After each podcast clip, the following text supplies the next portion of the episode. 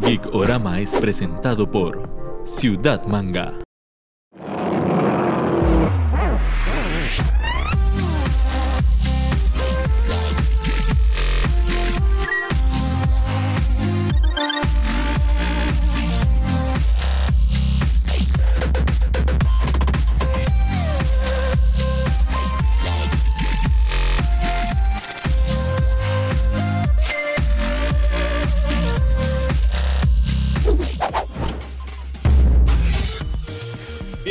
Un programa más de Gikorama. Seguimos en modo Telegikorama, acatando todas las medidas de seguridad que nos pone el Ministerio de Salud. Ojalá ustedes estén muy bien. Y hoy tenemos un programa muy especial porque vamos a hablar de nuestras escenas, algunas de nuestras escenas favoritas en películas de acción. Diferentes tipos, vamos a tener diferentes categorías, pero vamos a ir viéndolas poco a poco. Primero, el invitado de hoy, Héctor El Secuaz. Héctor, ¿cómo vas? Hola, ¿qué tal? ¿Cómo están? Gracias por tenerme en el programa. Aquí está edición pandemia de Gikorama. Neto, ¿cómo va todo? Eh, bien, bien, bien, por dicha. Aquí ya eh, con, con, con, ganas de hablar paja de una vez, vámonos. Eso es. Bueno, antes de entrar ya yendo con el tema y empezar a ver las escenas, tenemos que agradecer a Ciudad Manga, que es uno de nuestros patrocinadores.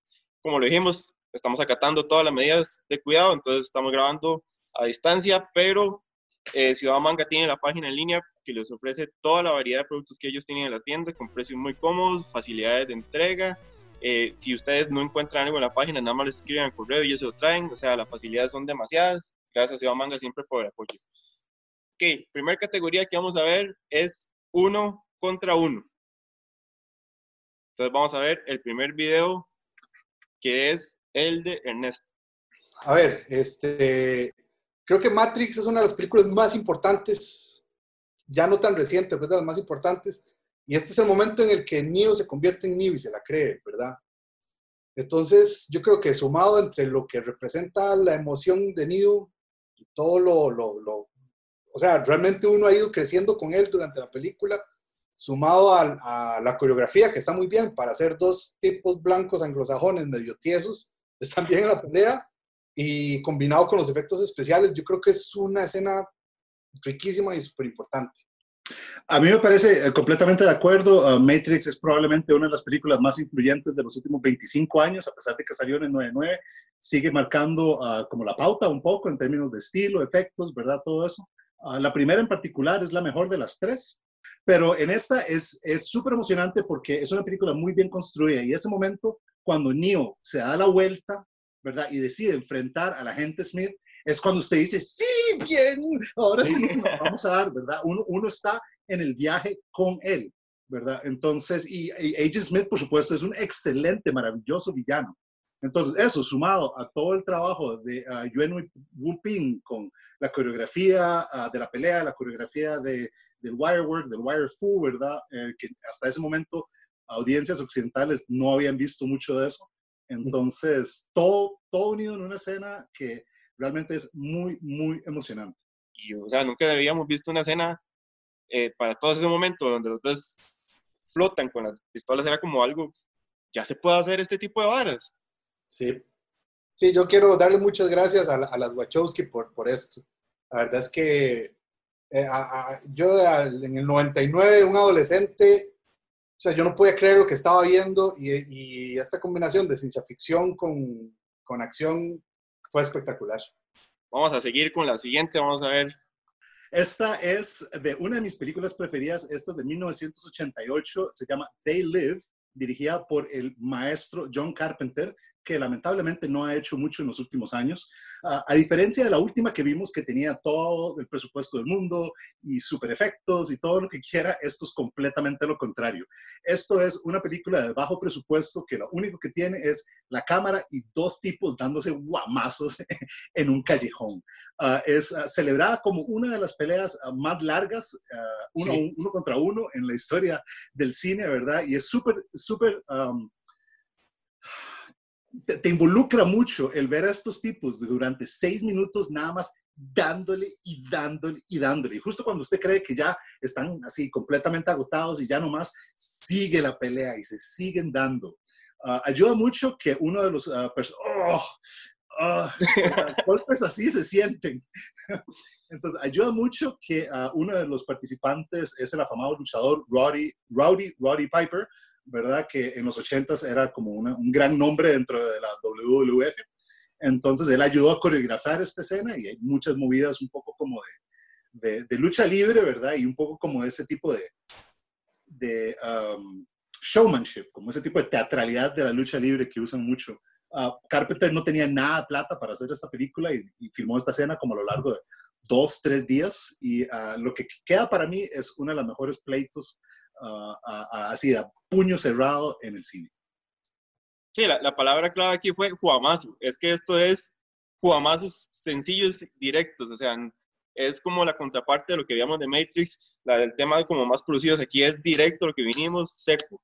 Yo, yo creo que, digamos, si uno en Matrix se emociona porque el personaje este, logra creérsela, más bien uno esta, lo que se emociona es porque es como uno pelearía.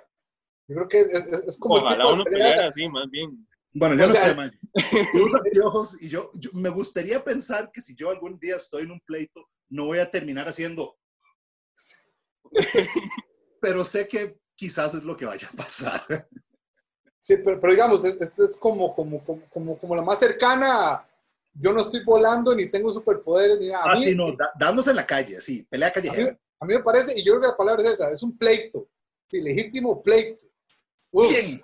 Y él, primer, una de las primeras escenas de John Wick 3, porque era el hijo, parecido por lo que decía Héctor, o sea, es una escena directa, eh, lo mete uno mucho en el contexto de lo que va a ser el resto de la película, porque uno, John Wick tiene ahí como un pequeño momento de tranquilidad y uno se da cuenta que simplemente al MAE, donde sea, lo va a encontrar. O sea, no le van a respetar ningún momento y ningún espacio está libre para que una librería sea el lugar donde se desarrolle esta mecateada. Y además de eso, nos da eh, el hecho de que John Wick en serio pudo usar cualquier cosa como un arma, un libro, y nos da una de las, para mí, muertes más bellas, o por lo menos más creativas que hemos visto pero a mí me impactó, o sea, me, me, me, metió mucho ya como en el mood de lo que iba a ser el resto de la película.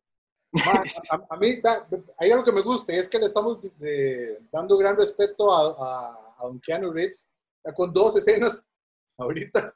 Uh, el tipo ha estado involucrado con, ¿qué? Mínimo tres de las películas de acción más, más legendarias um, de la historia del cine, ¿verdad? Speed, The Matrix y ahora con su última franquicia de John Wick. Ok, antes, ahí ya tiramos cada uno la, la, de uno contra uno. Antes de empezar con la siguiente categoría, tenemos que agradecer a nuestros amigos de Poki CR. Poki sigue con alternativas muy chivas durante toda esa cuarentena. Hace poco metieron productos como las sopas de ramen y productos más salados, aparte de lo dulce y todos los snacks japoneses que ellos ya manejan. Y ahora están trayendo unas bebidas espirituosas muy interesantes para los que ya tienen cédula, pueden, pueden fijarse en la página Poki CR eh, saquecitos y, y, cervezas con sabores. Entonces, oferta de sigue creciendo para que se den la vuelta por la página. Igual ellos tienen un montón de facilidades de envío. Entonces, ya saben, Poki CR y se dan la vuelta. Ok, entramos a la categoría de uno contra varios. Esta, es, esta es la opción mía. Esto es de una película de 2005 de, uh, del artista marcial uh, tailandés legendario uh, Tony Ya, llamada, um, es un nombre complicado tal vez, Tom Yum Guong, uh, llamada El Protector en este lado del mundo. Um, la película, no le ponga mucha atención a la trama. Uh, Tony ya es un cuidador de elefantes sagrados que está en Australia tratando de buscar Uh, una gente comerciando ilegalmente con estos elefantes. Y, en fin, no, no, tiene mucho sentido. Pero lo que sí es increíble es esta escena de cuatro minutos de Tony Ya contra un ejército de gángsters vietnamitas. Es él uh, seguido por un camarógrafo en un plano secuencia, o sea, una toma que no tiene cortes, uh, básicamente eliminando un hotel completo de personas. De nuevo aquí vemos el talento uh, asiático para lo que es lo, el doblaje de acción. Aquí donde usted ve este tipo, vea esta escena, esto es buenísimo.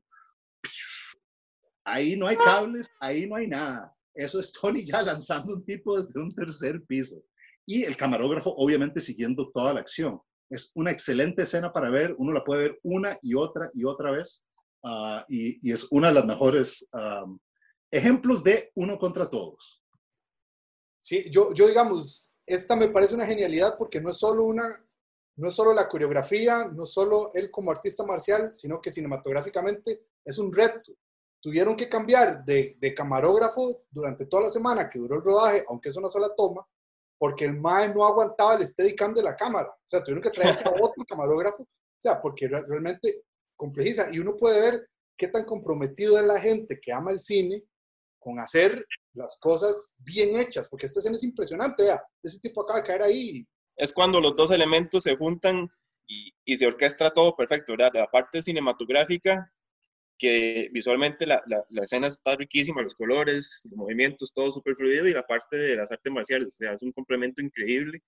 Ok, vamos con la siguiente. Clásico.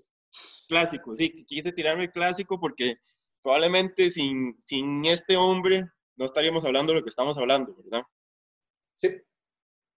Eh, no, moque, muchos no. conocen esta, pe- perdón, muchos conocen esta película como The Chinese Connection. También se le llamó Fist of Fury, que yo creo que es, es el título más famoso. Eh, uno de esos extras es Jackie Chan, a los que madrean todo. Creo que Pero, está, ¿no? ¿Ah? Creo que lo vi detrás de Bruce. Sí, pero ahí, ahí se, ahí se ve en varios momentos. Pero, o sea, yo creo que no falta decir más que es Bruce Lee, es el arte marcial más puro. Sí, digamos, todo, todo, todo, todo, todo este cine de acción eh, de, de un arte marcial, más allá de, de tener a dos vaqueros peleándose, una cosa muy sin gracia, uno, unos golpecitos ahí que venían de un, de un Hollywood muy, muy recatado con esto, y se le debemos a, a, a Bruce Lee esa elasticidad y ese creer en, en, en, el poder del arte marcial y el cuerpo como un arma. La verdad es que de, honor a quien honor merece, aunque muriera tan sin gracia. Así es. El, el, el más grande de los grandes, uh, Bruce Lee. Um, de, aparte de todo lo que hizo para um, abrir eh, las artes marciales o llevar las artes marciales al, al, al occidente, Um, cuando lo veo, recuerdo una época donde el cine y la fotografía, ¿verdad? Mucho antes, como el siglo XIX, uh, exploraba el mundo para mostrarte gente increíble o gente excelsa haciendo cosas que nadie nunca más había visto, ¿verdad? De usar el cine o usar la foto para tener un registro de estas personas. Y, y para mí, Bruce como que cabe en esa categoría. Es una persona que, si usted no lo ve en acción y te describen cómo es, y usted diría, jeta. Mentira que nadie se va a mover así. Mentira que un mae te va a golpear así. Pero usted lo ve y el mae ahí está. Y, y, a, y a, diferencia de muchas películas que, que, que, la pelea se ve como una coreografía, como un baile casi, uh, uh, Bruce tenía esta, esta vara de hacer que todo parecía una pelea de verdad. Ok, entonces, bajo la regla de descarte queda la de Ernesto. Vean, yo me costó mucho elegir porque quería poner demasiadas, demasiadas. Eh, pero es que yo quiero hablar de Hit Girl y de cómo primero uno se preocupa por Nicolas Cage. O sea, realmente uno dice, pobre, pobre Nicolas Cage. Luego uno está preocupado por, por, eh, por Kikas, ¿verdad? Pero ver a esta carajilla, porque es una niña, peleando como pelea, la coordinación, cómo el, eh, cómo el Tata le va diciendo todo lo que tiene que hacer, cuál es, cuál, cuál, es la estrategia, y de repente ella se para, lo piensa, uno ve lo que van practicando, la música cómo va creciendo, este, todo. Esta, esta escena, además, Matthew Vaughn es un gran director de cine de acción, y, aquí, no sé, o sea, a mí me parece una escena genial y, realmente es bastante verosímil, ¿verdad? No sé, a mí, a mí me fascina esta escena y esta película, la primera. Bon, bon es un excelente director de acción. Uno ve aquí, a mí me gusta mucho esta escena, pero en esta escena uno ve lo que él empieza a aprender y aplica eh, luego en Kingsman, en la escena de la iglesia, que es Uf. un poco esto llevado como, ¿verdad?, a la sí. exponencia. Um, esto, para, para mí, Kikas, lo que recuerdo mucho es, es la interpretación de Nicolas Cage, haciendo esta versión como parodia de Batman de, de, de los 60 con la manera que habla y, y, y de ahí, obviamente toda la locura que siempre trae consigo Nicolas Cage sí, sí, un rol. Justo, parte, justo esa parte donde grita Revenge of the Robin y entonces ella se siente, papá, papá, lo pone, pone la... No, genial, es genial. Disculpa que te interrumpiera. Es que... No, no, no, excelente, excelente opción, excelente opción. Y la Chloe Grace Moretz como Hit Girl es, es la es estrella de la película, francamente. Ella es la estrella de la película. Sí, yo- ah, digamos, aquí se, a- aquí se me quedaron dos escenas muy buenas, pero la verdad sería esta que es la de Daredevil, la uno, cuando es un plano secuencia rescatando un niño. Ajá, la, la del, la Bellísima, del la del corredor. Sí, pasillo. es, es, es preciosa. Y por supuesto, la más épica de todas, sea lo que sea, por más Bruce Lee, lo que sea, la más bella de todas es la de la novia Beatrix Kido peleando contra los 88 locos. Eso cinematográficamente es precioso en todo sentido. terminamos la sección de uno contra varios. Antes de continuar, tenemos que agradecer a nuestros amigos de Elementos 3D, que ellos nos hicieron este logo Gikorama que está muy bonito por acá, y ellos lo pueden Nice. ayudar con cualquier cosa que ustedes quieran. Ah, ahí está el yodito que ellos hicieron también, lo venden y que están, ahorita de hecho estamos con un, un giveaway de figuras de Star Wars hechos por ellos. Cualquier cosa que ustedes tengan en mente que ocupe una impresión 3D, ellos lo asesoran, les ayudan a cómo llevar ese concepto a ya materializarlo en una impresión 3D y ahorita ellos están desarrollando varios elementos eh, para lo que es el cuidado durante este tiempo de, de pandemia. Entonces tienen unos adaptadores para poder abrir las puertas con el antebrazo y una cosa que es como una palanquita muy útil porque te ayuda a estipar botones sin tener que hacer el contacto directo y abrir cosas sin tener que hacer el contacto directo. Entonces, para todo ese tipo de cosas, busquen elementos 3D, ya sea por esto o por algo que ustedes ocupan desarrollar. Siguiente categoría sería persecuciones. Uf, qué buena. Esto es, de, es el inicio de Casino Royale. ¿Por qué eli- elijo esta? Primero porque era la primera vez que veíamos este nuevo Bond, ¿verdad? Veíamos a Daniel Craig como Bond. Y ya como que nos... yo creo que es como una presentación de, ok, este es un Bond más físico, más real, es un Bond que va a sangrar, es un Bond que la va a ver fea, no le va a salir todo tan elegante como los demás. Y yo creo que también, por lo menos para mí, fue como un primer vistazo a algo que se llamaba parkour. Pero el nivel de montaje, todo el, tri- todo el trayecto que desarrollan estos más, o sea, no vamos a poder ver las- la, la escena completa porque son casi seis minutos de un mae persiguiendo al otro y varios, durante varios escenarios hasta que terminar en una embajada. Pero orquestada magníficamente, espectacular, explosiones, gente se tira para allá, se tira para acá, hermosa. Y además, uno ve estas cosas y uno dice, ay Dios, es como contra fondo verde, porque es la única manera que lo van a hacer. Y no, ellos están realmente ahí arriba haciendo esto y a mí me da vértigo solo pensarlo. Yo creo que es una muy buena nueva versión de un Bond, no, no alguien tan, tan, tan caballero que se toma un martini, sino que además de eso también va y se ensucian las manos de una manera más libre que, que, que, que- como era antes, ¿verdad? Que era como muy, muy aseñorado, muy, muy caballero. De Muy repente, europeo. más. Ujú. Ujú. Sí, y Ok. Excelente escena, excelente escena. Vamos con la siguiente. Y bueno, la escena que yo escogí para mejor persecución, ahí, no podía realmente escoger una escena. Así que lo único que yo decidí fue la película entera del 2015, la obra maestra, maestra de George Miller, Mad Max Fury Road. ¿Por qué? Porque toda la peli esencialmente, narrativamente, es solo una persecución, ¿verdad? No, ha- no hay muchos, ah, el- la trama no se desvía, es ir de un punto y luego regresar al punto desde donde salimos. Um, pero hecho con un nivel de espectáculo y un nivel de sentido de cine que ah, te quita el aliento realmente ver la película. Yo es de las pocas películas que he ido al cine a ver cinco veces. Yo fui al cine cinco veces a ver esta peli porque es, es abrumadora, es absolutamente abrumadora. Podía escogerte a una escena, pero es imposible. Todas las escenas de la peli son maravillosas.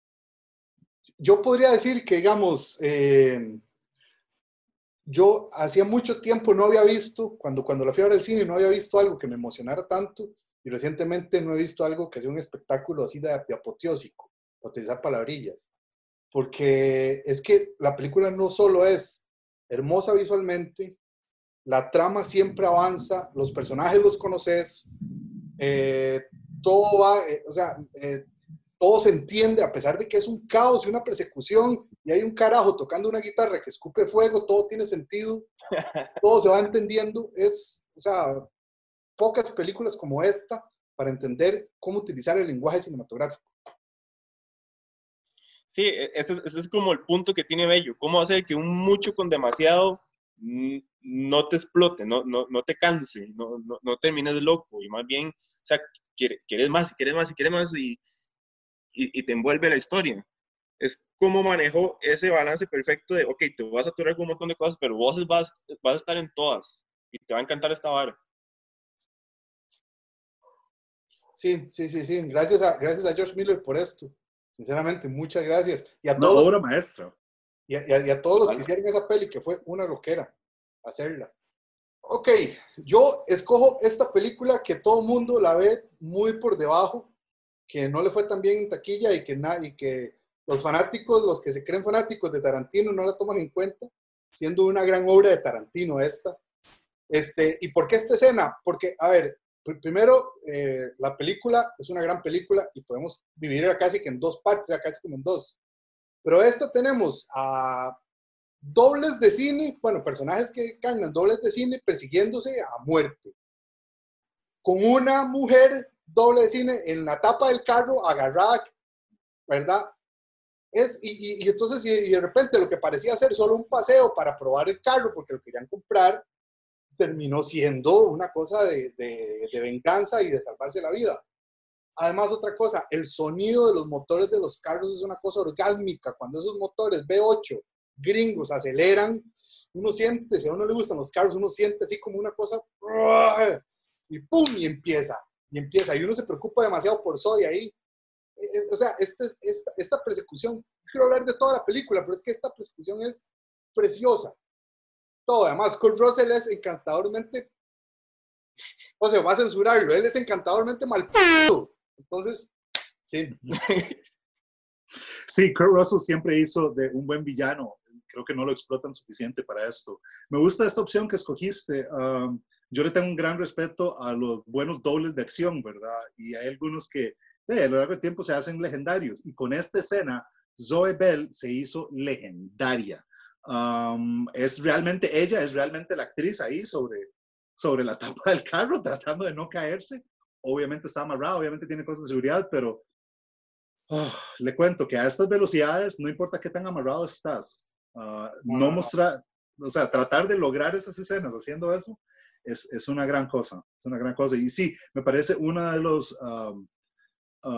obras menos valoradas de Quentin Tarantino, pero a la vez una de sus más emocionantes.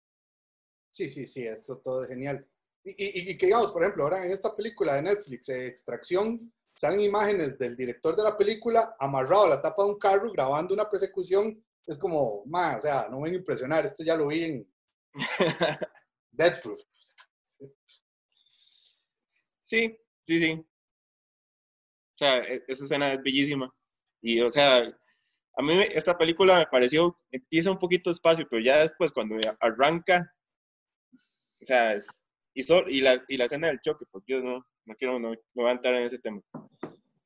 Eso es un twist increíble que tiene la peli, que te hace al puro principio ah, como tener afecto para los personajes que salen y luego te saca eso a media peli y, y luego son otros personajes y, y uno ay, Sí, queda- sí. Yo, yo- yo creo que eso, eso se hace poco porque es muy difícil lograrlo bien, ¿verdad? Y es que Tar- Tarantino entendió lo que unía la primera con la segunda parte y... Sí. Ok, ahí terminaron las, las opciones de persecuciones. Entonces, vamos con nuestra sección X en Y presentada por W Studios y seguimos. X en Y está ya gracias a W Studios, que es un estudio en serigrafía textil. Vamos a estar regalando esa camisa que está ya de Spider-Man. En esto anda una muy chiva de Monte Fuji. Yo ando una de Hyrule, de Zelda. Y aquí hay otros diseños muy chivas de Mario. Y si ustedes tienen, ocupan asesoría en diseño gráfico, ellos lo pueden ayudar. Dos estudios. Ok, Héctor, esta sección se llama X en Y porque hacemos supuestos de qué pasaría si un director dirigiera una película que no le toca, un personaje apareciera en un universo que no está. Y vos, o sea, yo te voy a poner un- caso y vos tenés, y vos y Ernesto van a decir lo primero que se les venga a la mente. Unas- una oración. Ok. ¿Cómo sería una película en la que John Wick existiera en el universo de Mad Max? Hmm. John Wick existe en el universo de Mad Max. Bueno, el carro es el eje, ¿verdad? El carro del MAE tiene que ser ahí como el punto, porque los MAEs de Mad Max, cuando ven una nave así buena, en buen estado, de, van por ella, porque es parte de, para agregar a su flota. Entonces, un día se metieron con el que nunca debieron. Entonces, uh, luego tenés, uh, es, es, ¿sabes qué sería? Sería la primera escena, Mad Max Fury Road, de él tratando de escaparse de la prisión y de ahí Mad Ma y, John Wick nada más de volándose a, chicos de guerra por doquier, a izquierda y siniestra. Y luego llevándose las esposas y amándolas. a, mí me gustaría ver alguna ciudad así distópica, destruida, y John Wick, es que, es que ya lo vimos en un caballo, es hermosísimo, pero tal vez en un camión matando y llevándose todo lo que se pueda, poniendo la marcha, trepándose en el camión, peleando, yo creo que sería muy hermoso. Sí, sí yo, yo, creo que ese es el término, hermoso. Sería algo totalmente innecesario, pero hermoso.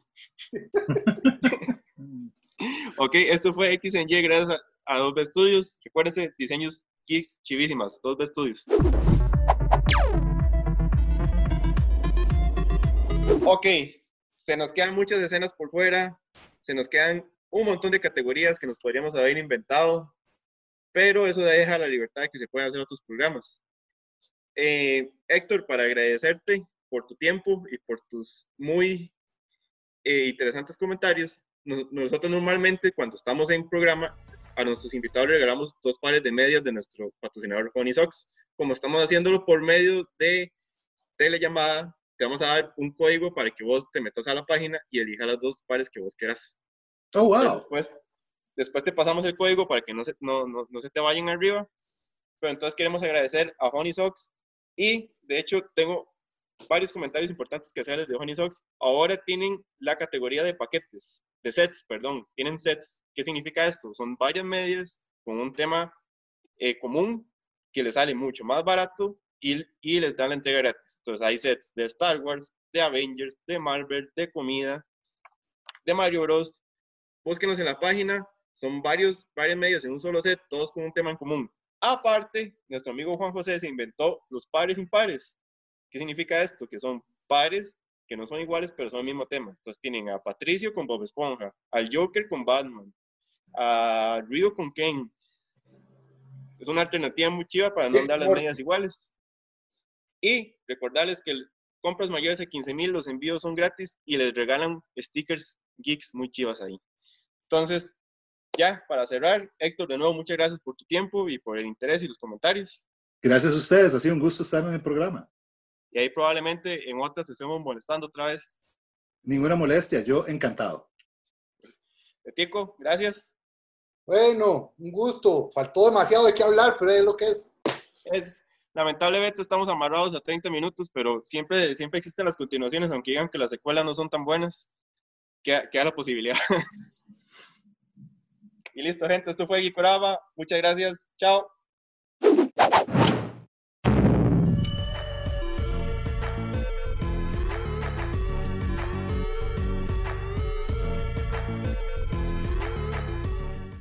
Geekorama fue presentado por Ciudad Manga.